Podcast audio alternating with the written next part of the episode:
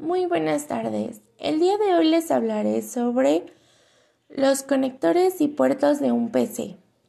Los conectores son elementos muy importantes que encontramos en la placa base y en la misma caja del ordenador. Es vital conocer la existencia de los distintos tipos de puertos con los que nos vamos a topar para explotar al máximo el rendimiento de nuestra PC. Para hacerlo más ameno, comprensible y didáctico, dividiremos los conectores del PC en conectores interiores y conectores periféricos. Todo esto lo veremos aquí, así que ponte cómodo y empezamos. Los conectores interiores, la placa base y la fuente de alimentación son los componentes que van a protagonizar este apartado, porque a través de ellos se conecta la mayoría de los conectores PC. Con el paso de los años y los avances de la tecnología se van añadiendo, quitando o sustituyendo puertos por novedad o inutilidad. Dentro de la caja encontramos los siguientes conectores PC que son Molex, SATA, PCL, ATEX, EPS, Socket, Scholt, conector de ventilación, PCI, Scholt M2, conector SATA, conectores USB, conector altavoz y micrófono y conector IO. Y luego vienen los conectores periféricos. Vienen a ser los que nos vamos a encontrar en la parte trasera y frontal de la caja o torre PC. Los hemos denominado así porque la gran mayoría de los dispositivos que se conectan a estos puertos son los periféricos, como es el caso de los monitores, impresoras, teclados, ratones, etc. Los conectores periféricos son los siguientes.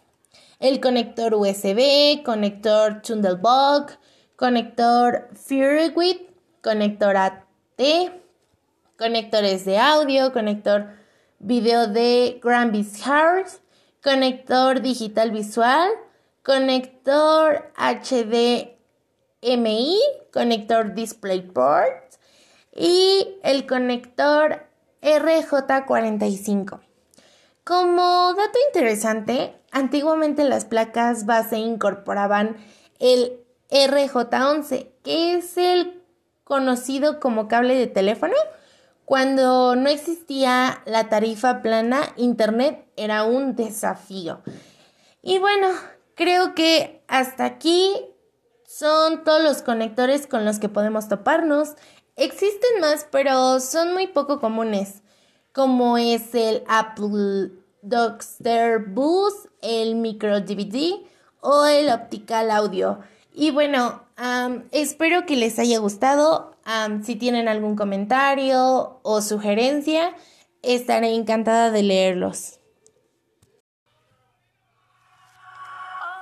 Hola, muy buenas tardes y bienvenidos a su podcast favorito. El día de hoy les seguiré hablando acerca de los conectores y puertos de un PC.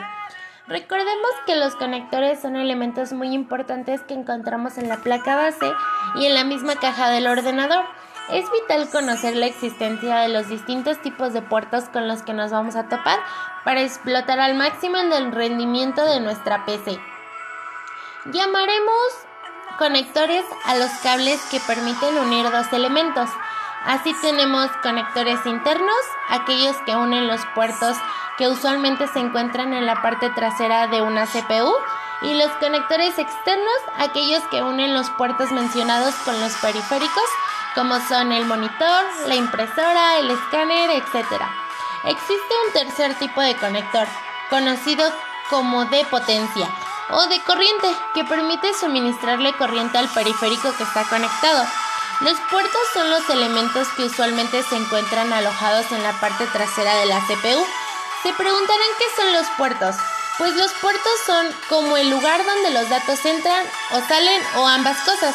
Se denominan puertos de entrada-salida o abreviado puertos ES y son interfaces que conectan dispositivos mediante cables. Generalmente tiene un extremo macho con clavija que sobresale o tipo hembra, la cual tiene una serie de agujeros que alojan los conectores macho. Aquí encontraremos distintos tipos como son puerto paralelo. El puerto paralelo integrado usa un conector tipo D suministra de 25 patas en el panel posterior del sistema. Este puerto eh, S envía datos en forma paralelo. 8 bits de datos formando un bit se envían simultáneamente sobre 8 líneas individuales en un solo cable.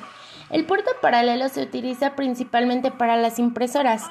La mayoría de los softwares usan el término LPT por impresor en línea, más un número para designar un puerto paralelo, por ejemplo LPT1. La designación predeterminada del puerto paralelo integrado del sistema es de LPT1. Luego encontramos el puerto serie. Los dos puertos serie integrados usan conectores tipo D. Suministra de nueve patas en el panel posterior. Estos puertos son compatibles con dispositivos que requieren transmisión de datos en serie, la transmisión de la información de un bit en línea. La mayoría de los softwares utilizan el término COM, derivado de comunicaciones, seguido de un número para designar un puerto en serie, por ejemplo, COM1 o COM2. Luego tenemos los puertos USB. Es una arquitectura de bus desarrollada las industrias de computadoras telecomunicaciones que permiten instalar periféricos sin tener que abrir la máquina para instalar el software.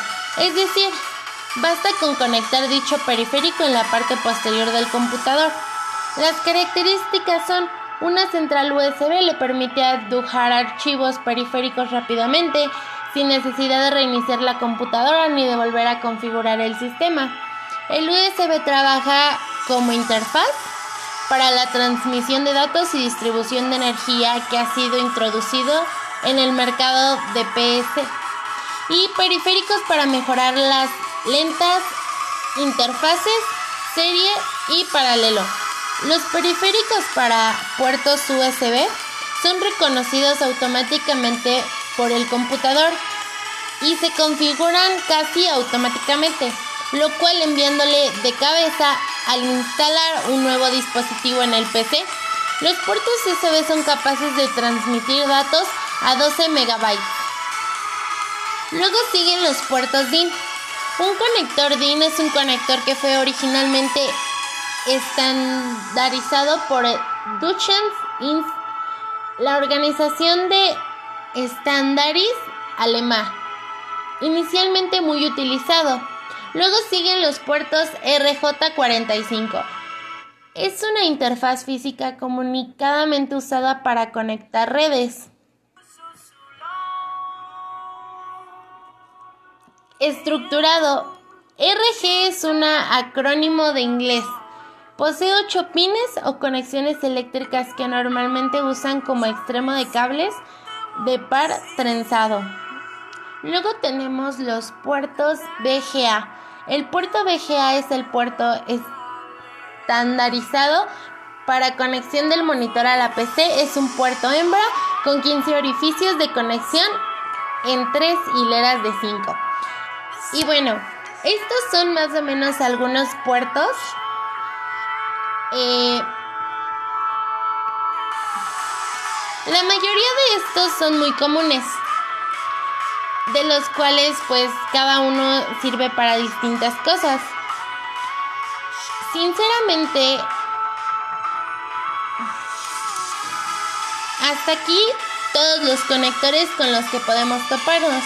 Existen más, pero son muy poco comunes, como es el Apple Docs Bus, el micro DVD o el Optical Audio y espero que les haya sido de ayuda esta guía y pueden comprender todos los conectores que podemos encontrar en nuestra torre, como dentro de ella. Si, si tienen alguna duda, pueden dejarme en la parte de abajo del podcast sus comentarios y los estaré leyendo. Y nos vemos en la próxima sintonía.